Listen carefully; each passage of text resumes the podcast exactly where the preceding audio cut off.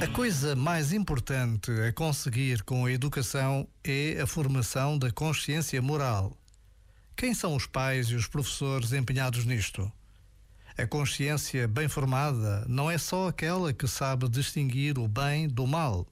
É também e, sobretudo, aquela que se sabe responsabilizar pela construção de um mundo mais justo e mais fraterno. Já agora, vale a pena pensar nisto. Este momento está disponível em podcast no site e na app.